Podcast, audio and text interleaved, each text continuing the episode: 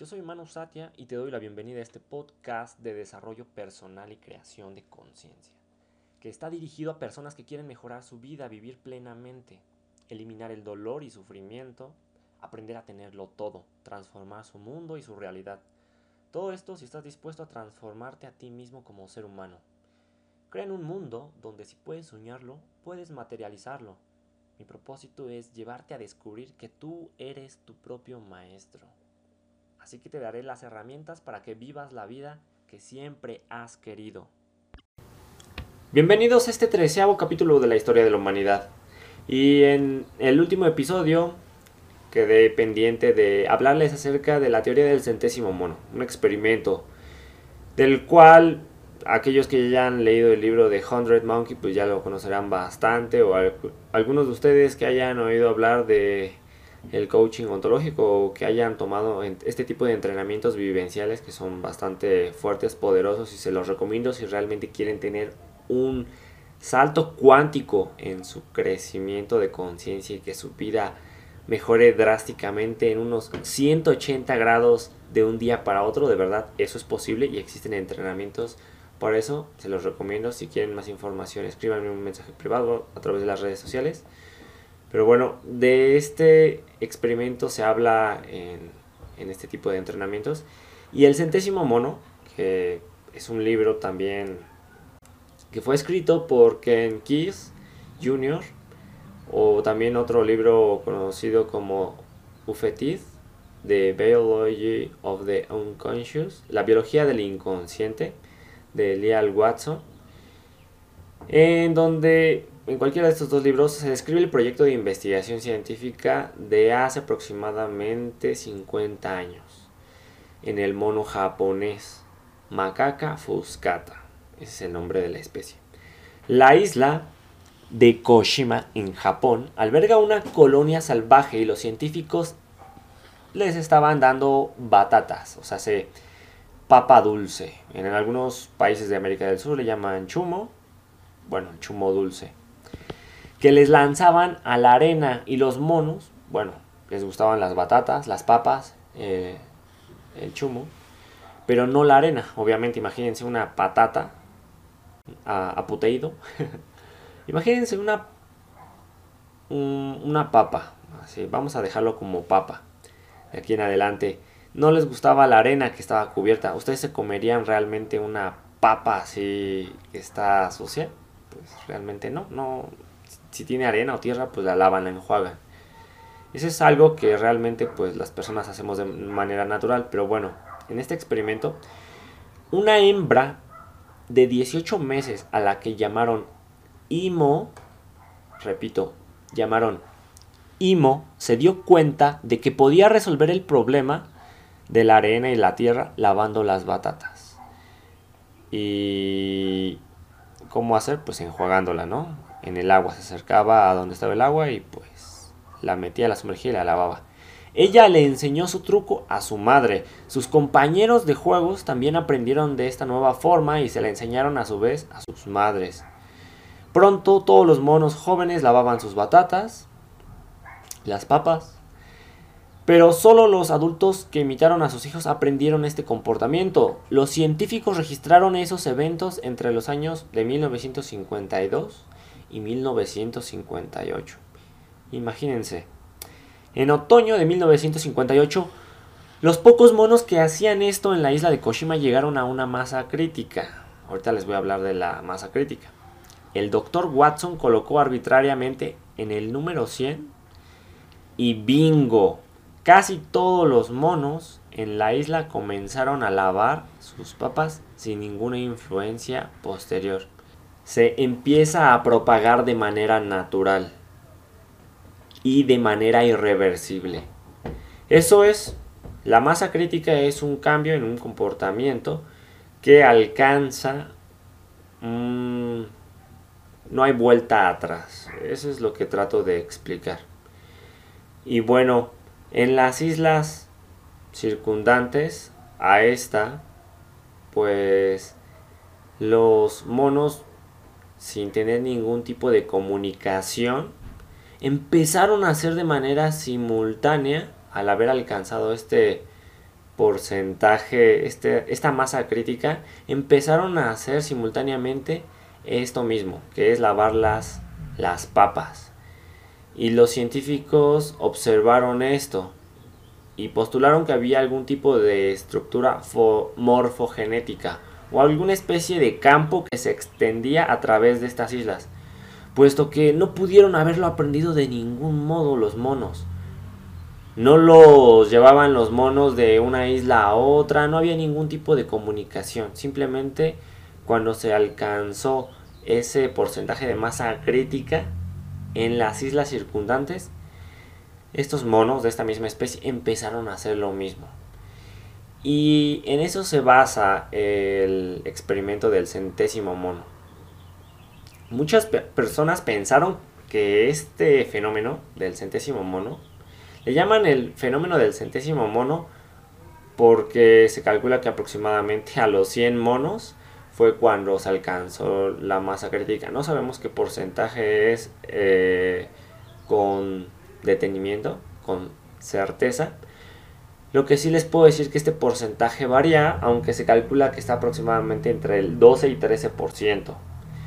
Y eso ocurre de manera similar en, en la humanidad. Por decir, hace, unos, hace unas décadas, bueno ya varias décadas, cuando empezó este, esta moda acerca de los jeans, de los pantalones de mezclilla azules, empezaron como una moda que poco a poco se fue extendiendo. Pero en cuanto rebasó ese porcentaje, se hizo irreversible y entonces empezó ese cambio a afectar a toda la humanidad.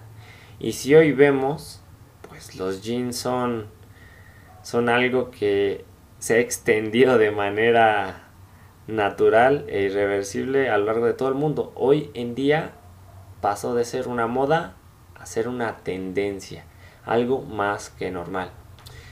Yo en un en una opinión personal yo lo llamaría así al menos en este tipo de ejemplos como el de los jeans que es cuando la masa crítica es el punto en el cual una tendencia se convierte, perdón, en el cual una moda se convierte en una tendencia. Entonces imagínense, hay cosas como lo son el veganismo, eh, la ecología, el apoyo pro diversidad de género, todo este tipo de cosas que algunos pensaron que llegaron como una moda por ser el siglo XXI, pero indudablemente cuando sobrepasan esta masa crítica llegaron para quedarse y volverse una tendencia. Si un cambio no alcanza ese porcentaje, entonces simplemente va a perecer, va a desaparecer y va a terminar por simplemente pasar a un dato histórico más de la historia o a pues sí, a desaparecer, a ser olvidado. Como que, pues por decir, el movimiento de los emos o de los ponquetos. Sí son movimientos considerables, pero no es algo que se volvió tendencia y que afectó, o más bien que, bueno, sí, obviamente todo afecta, pero que se haya vuelto algo natural en todo el mundo.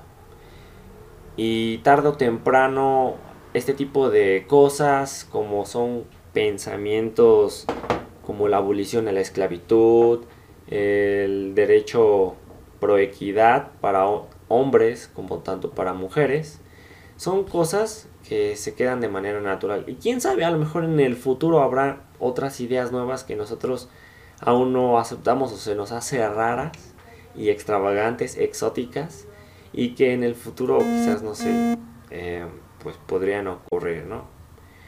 Nadie hubiera pensado quizás hace 50 años que se gastara tanto dinero en una mascota como se hace en un niño.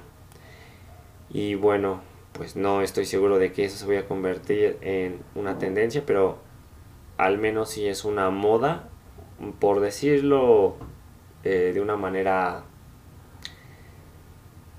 remarcada, sí es algo que predomina en la juventud, sobre todo como forma de preparación para la responsabilidad y adquirir niños. Pero bueno, en eso consiste este experimento.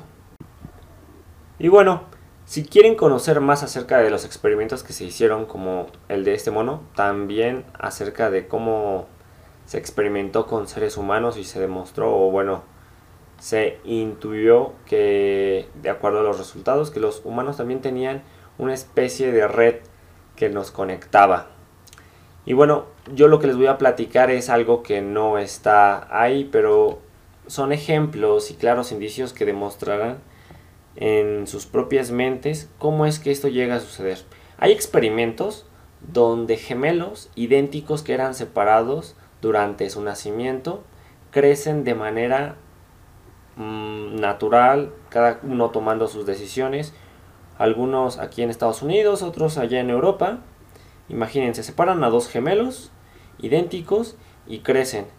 Y resulta que luego de treinta y tantos años, cuarenta y tantos años, se vuelven a reunir y descubren platicando que el nombre de sus esposas es el mismo, que el nombre de sus hijos es el mismo, que estudiaron lo mismo, que tenían gustos parecidos sobre los mismos deportes, pasatiempos.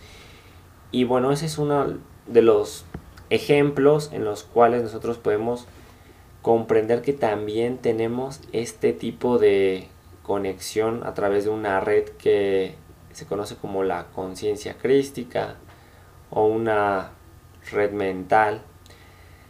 También podemos darnos cuenta, por decir en el caso de personas que han sido abandonadas por sus padres desde, desde muy jóvenes, por diversas razones, ya sea la mamá o el papá, y el papá se aleja porque pues es una mala influencia o simplemente estaba en las drogas o simplemente desapareció y no quiso hacerse cargo. Pero pasan décadas y resulta que el mismo niño, el mismo joven, durante su crecimiento, empieza a tener influencias de manera indirecta, es decir, imagínense, un joven que durante 20 años jamás ha visto a su padre, empieza a tener los mismos gustos acerca de el rock and roll, siendo que el padre era músico, pero la mamá jamás se lo hizo saber. Entonces se sabe que hay conexiones y también se sabe que cuando nosotros crecemos como personas, también automáticamente o instintivamente en el subconsciente, de manera mental, emocional, energética, empezamos a desbloquear cosas en otras personas con las que estamos conectadas. Y esto nos lleva a cada vez más ser conscientes de nuestros actos. Tú piensas que solamente porque no dices groserías o porque si no actúas con deslealtad o con engaño, con traición, frente a tus hijos o frente a tus hermanos o frente a tus padres que ellos no se van a dar cuenta o que a ellos no les va a afectar, sobre todo eso, que no se van a ver afectados, que no van a aprender de ello. Y eso no es cierto.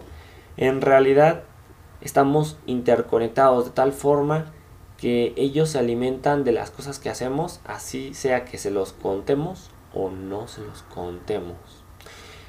Y otro claro ejemplo es el de la intuición de las madres. Y hoy más que nunca ya incluso en padres, en hermanos, en hijos, incluso hasta en mejores amigos. Gente que no comparte este lazo consanguíneo o esta conexión de nacimiento o de linaje familiar. Cuando alguien está en peligro, alguien muy querido o alguien con una conexión a esa persona lo llega a sentir en ese momento. Siente como una percepción de que algo está mal. Las personas que tienen más desarrollada ese tipo de intuición son las personas que están más conectadas con su parte femenina, su parte intuitiva. Como ya lo habíamos visto en alguno de los episodios pasados, el cerebro izquierdo es la parte racional, lógica, que es el cerebro masculino, y el hemisferio derecho del cerebro es la parte femenina, también conocida como la intuitiva y o emocional que si nos ponemos en retrospectiva, todos tenemos desarrollada en mayor o menor medida ambas partes. Y la mayoría de las personas siempre prevalece uno de los dos hemisferios. Y algunas veces nosotros mismos tenemos esas capacidades intuitivas de percepción, de sentir la energía, las emociones, de ser empáticos. Y tan es así que a veces hasta nos cerramos, nos aislamos, porque nos engentamos, o por el contrario, conectamos fácilmente con la gente, con sus emociones. Nos es fácil intimar con ellas o que ellas confíen en nosotros, porque tenemos abierta y desarrollada esa capacidad de comunicarnos.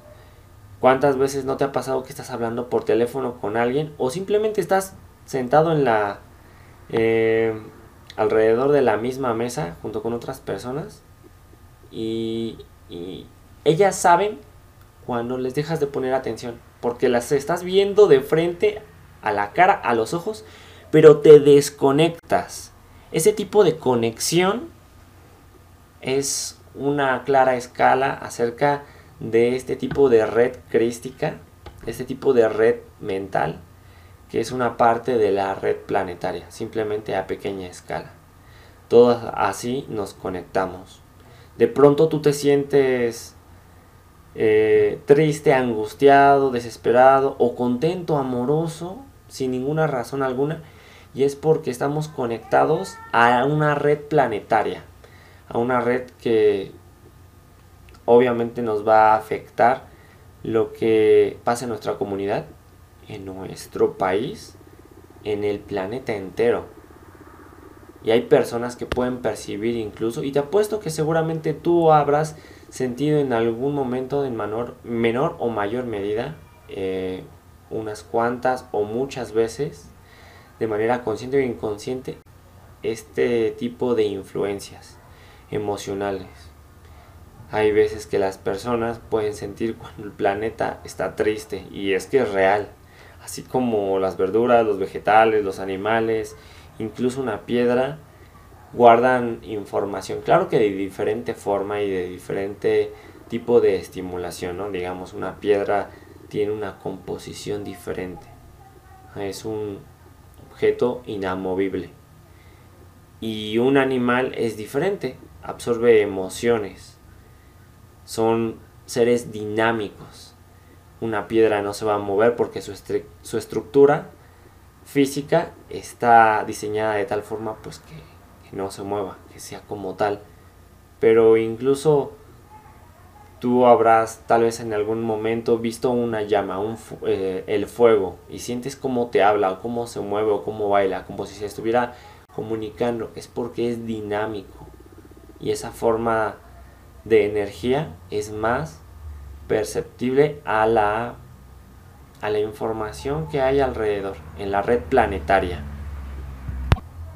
ejemplos como este hay muchísimos más de los que podríamos seguir hablando durante horas, horas y horas. Y eso empezaría a dar una explicación de por qué cuando en nuestro trabajo las personas ponen estresadas, a nosotros también nos afecta. O porque cuando llegamos a una fiesta y todos están emocionados, contentos, alegres, nosotros también nos ponemos así. Claro, si estamos abiertos a conectarnos, pero también explicaría el por qué si eres introvertido te cierras y prefieres estar en lugares aislados y no donde haya mucha gente, porque tienes una gran capacidad de conexión, te conectas fácilmente y obviamente sentirla dentro de ti.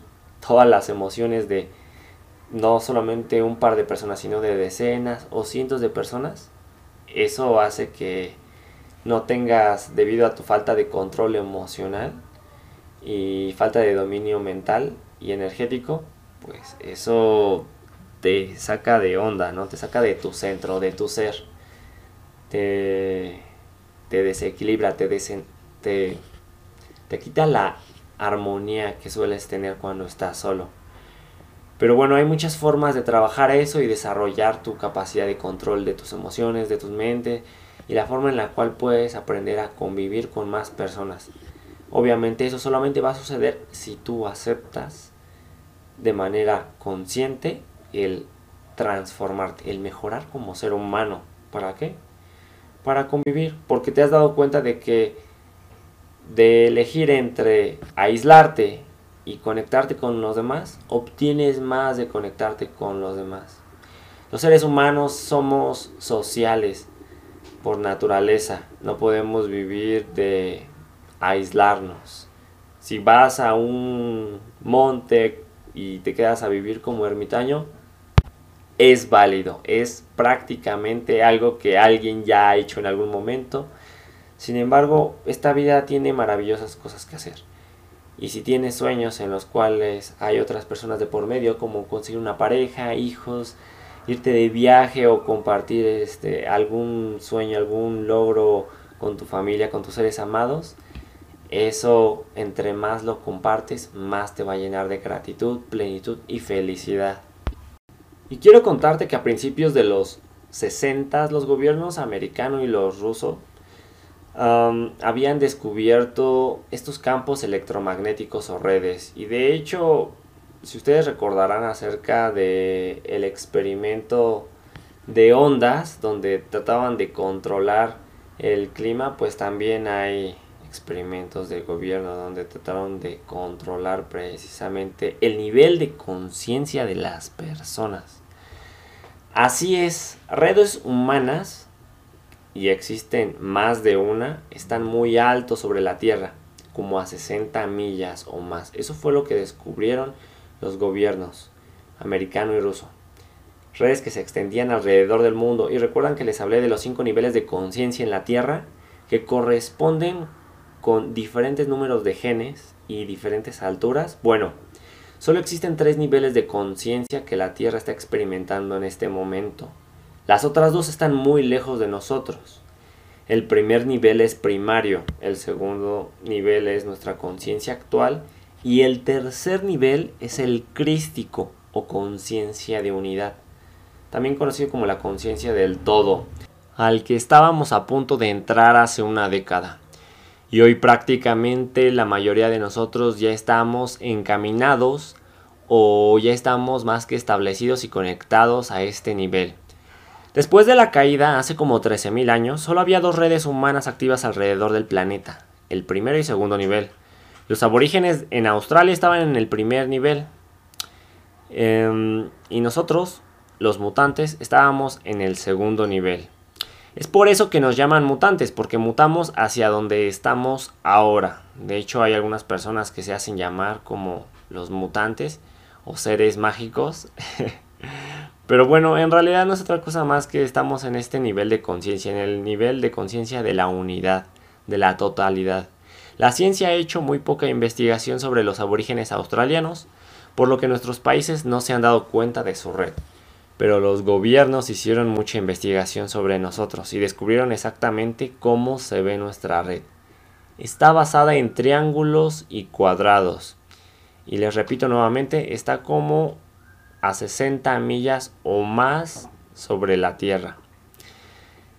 Sobre la superficie de la Tierra. Pero los gobiernos hicieron mucha investigación sobre nosotros y descubrieron exactamente cómo se ve nuestra red. Es una red muy masculina que se extiende alrededor de todo el planeta. Y tenemos una tercera red allá arriba a la que llamamos la red de conciencia de unidad o simplemente el siguiente paso. Ha estado allí completa desde el 4 de febrero de 1989. Sin esa red, todo se habría terminado para nosotros hace ya mucho tiempo. Pero está allí. Los gobiernos se volvieron conscientes de nuestra red de segundo nivel tal vez desde los 40. Mm, citando a Drúmbalo Melquisedec, el autor del libro de este del cual les estoy hablando, platicando todo esto, La Flor de la Vida, él se dio cuenta de que esta afirmación contradice lo que está mencionado anteriormente de que era desde 1989 y no desde los 40. Pero sin embargo, esta red fue descubierta incluso antes de que saliera la teoría del centésimo mono. Debido a que en la Segunda Guerra Mundial los gobiernos estaban comenzando a colocar bases militares en todo el mundo, en lugares totalmente distantes, en islas recónditas como Guam, a los cuales se preguntarán por qué seleccionaron estos lugares particulares para sus bases. Bueno, si no te lo estabas preguntando, no importa. Probablemente no fue por razones que dijeron. Ellos tenían algunas razones escondidas y secretas. Explicando, cuando extiendes la red y las bases militares sobre el globo, hablando del planeta, especialmente las de Rusia y la de Estados Unidos, las bases están casi siempre localizadas justo en los puntos nodo de la red exactamente sobre la parte superior o en pequeñas espirales que provienen de los puntos nodo. Como se los había platicado, las ciudades también están ah, diseñadas y están erigidas, erigidas sobre espirales energéticos y puntos especiales en el planeta. No es una coincidencia que se haya extendido el imperio de diferentes culturas, países, en bases militares, justamente que coincidieran con estos lugares precisos. Estaban intentando tomar el control de esa red y de los puntos energéticos, porque si podían controlar estos nodos de la red que conecta a toda la humanidad, sabían que podían controlar lo que pensamos y sentimos literal. Se estaba llevando a cabo una guerra sutil entre estos dos gobiernos. ¿Por qué sutil? Pues era controlar literal esta red que es invisible para los ojos humanos. Sin embargo, la guerra cambió considerablemente su naturaleza en los 70 aunque eso se explicará más tarde. Por supuesto, detrás de los Estados Unidos y de Rusia estaba el gobierno secreto, que controlaba las apariencias externas y aún eh, hoy en día se sigue haciendo. Y también el momento correcto de empezar a revelar los conflictos como se sigue haciendo y se seguirá haciendo por un tiempo más. Ahora que tenemos estos antecedentes necesarios para poder explicar lo que ocurre en el desenlace con el drama de la Atlántida, pues si recuerdan estas estas pues esta sublevación que se llevó a cabo de los lemurianos junto con los hebreos de los marcianos pues el proyecto para reconstruir la red que se había deshecho fue iniciado por tres hombres la única forma en la cual se podían salvar. Recuerdan que venían espíritus y seres negativos o de baja vibración de otra dimensión y que empezaron a entrar en diferentes cuerpos, más bien en todos los cuerpos de todos los atlantes y entraban como 100, cerca de 100 seres por cada uno de, los humanos de en ese entonces. Pues este proyecto para reconstruir la red y reparar la protección y la conexión con este nivel de conciencia el cual nos protegería fue iniciado por tres hombres un ser llamado Ra y un ser llamado Araragat. Estos hombres volaron hacia un lugar en lo que ahora es conocido como Egipto y el área llamada hoy la meseta de Giza. En ese tiempo no era un desierto, sino una selva tropical y era llamada la tierra de Kem, que significa la tierra de los bárbaros peludos. Los tres hombres fueron a ese lugar en particular porque el eje de la vieja red de conciencia de unidad se extendía hacia la Tierra desde ese punto, de ahí salía la información. Y pensaban, o más bien iban a reconstruir una nueva red en el viejo eje, de acuerdo con las instrucciones que les dieron las conciencias superiores. Así es. Si recuerdan, hasta el Comando Galáctico ya había decidido intervenir. Tenían que esperar el momento correcto hasta que la precesión de los equinoccios pasara el punto bajo en la conciencia. Si recuerdan, el punto de conciencia, más bien el óvalo de conciencia de la humanidad, se separa en diferentes partes, en Satya, Treta, Duapara, luego está Kali, que es el punto donde pasa de la oscuridad hacia la luz y nuevamente empiezan con los mismos nombres de los ciclos, con Duapara, luego Treta, luego otra vez Satya. Satya o Satya es cualquiera de los nombres, seguramente alguno de ustedes habrá quedado con la duda o si no, pues eh, solamente quiero hacer la aclaración de que se puede pronunciar Satya o Satya. Eh, y bueno, luego de, este, de esta etapa del ciclo, nuevamente empieza el periodo de obscuridad, ya que pasa el centro de la galaxia. Y se vuelve a repetir. Satya, Treta, Dwapara, Kali, y luego otra vez Dwapara, Treta, Satya, así una y otra vez. Descendiendo, durmiendo en los periodos de precesión de los equinoccios y ascendiendo nuevamente en el despertar de la conciencia. Quiero que sepan que esto va muy de la mano. Los que no han entendido los periodos de precesión, estos ocho periodos de los cuales les estoy hablando, que duran de entre 1200 a 5000 años, indican el nivel de conciencia y la etapa por la que está pasando la, la, humanidad. Y no solamente esta humanidad, sino todas las humanidades. Desde la descensión hasta la ascensión. El ir y venir. En fin, es un ciclo interminable. Si quieren escuchar un poco más acerca de esta explicación, pues les recomiendo que repasen nuevamente los anteriores um, los anteriores capítulos sobre todo aquel donde pues literal los marcianos vieron la conciencia del niño humano y toman el poder literal ellos siendo una civilización de 60 70 años nos toman a nosotros como humanos teniendo el nivel de desarrollo de una niña de literal 14 años en nuestro sendero evolutivo. Y bueno, ya que recordamos algo acerca de, de los ciclos, era importante esperar hasta este punto, hasta este punto bajo en el nivel de conciencia para poder actuar. Porque si se hacía antes o si se hacía después, podríamos destruirnos a nosotros y al planeta. Debían de actuar en el momento adecuado. Primero tenían que completar la red, estos tres seres. La red en las dimensiones superiores. Tenían que construir físicamente los templos en, en esta dimensión antes de que pudieran manifestar la nueva red de unidad en el nivel sutil. Como ustedes saben, todo lo que se construye en el nivel físico también tiene una correspondencia en el nivel energético, emocional y mental. Todo es por capas. Entonces, primero tenían que completar la red en las dimensiones nivel por nivel. Construían físicamente los templos en la dimensión sutil y una vez manifestada y equilibrada nos ayudarían a movernos conscientemente hacia los mundos superiores del ser y empezar nuestro nuevo sendero hacia casa con Dios o simplemente nuestra unidad con el todo.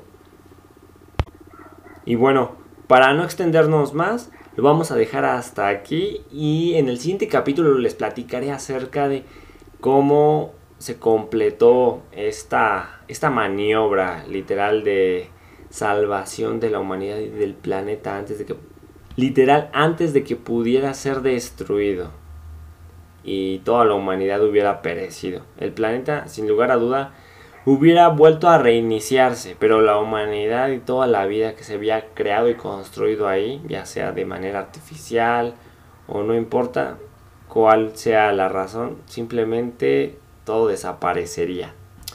Nos vemos en el siguiente capítulo, les mando un fuertísimo abrazo, si tienen dudas, si hay cosas que les gustaría aprender más o conocer con más detalle acerca de la historia de la humanidad, les recomiendo nuevamente este libro, La Flor de la Vida, de Drúmbalo Melquisedec. Y también hay otras ah, bibliografías, como lo son las tablillas Esmeralda, de las cuales podrán encontrar información en internet, en algunas otras plataformas, con audiolibros o videolibros. Y son valiosísimos poderosísimas para el enriquecimiento de la conciencia y ayudarnos a reconectar con nuestro origen y entender no solamente por qué la humanidad hoy en día está tal cual, sino también nuestra familia, nuestro país, nuestra comunidad. todo como es abajo es arriba, como es arriba es abajo, como es afuera es adentro, como es atrás es hacia enfrente y como es enfrente es atrás. Es la ley de la correspondencia. También les recomiendo este libro maravillosísimo, el Kibalion o Kibalión del tres veces grande del gran diosísimo Hermes Trismegistro. Y pues les mando un fuertísimo abrazo, los amo y nos vemos en la próxima. Sígueme en redes sociales, Facebook y YouTube como Conciencia Alterada y en Instagram como Manu Satia. Comparte este podcast si crees que hizo conciencia en ti, que algo en ti cambió o si al menos te sacó una sonrisa.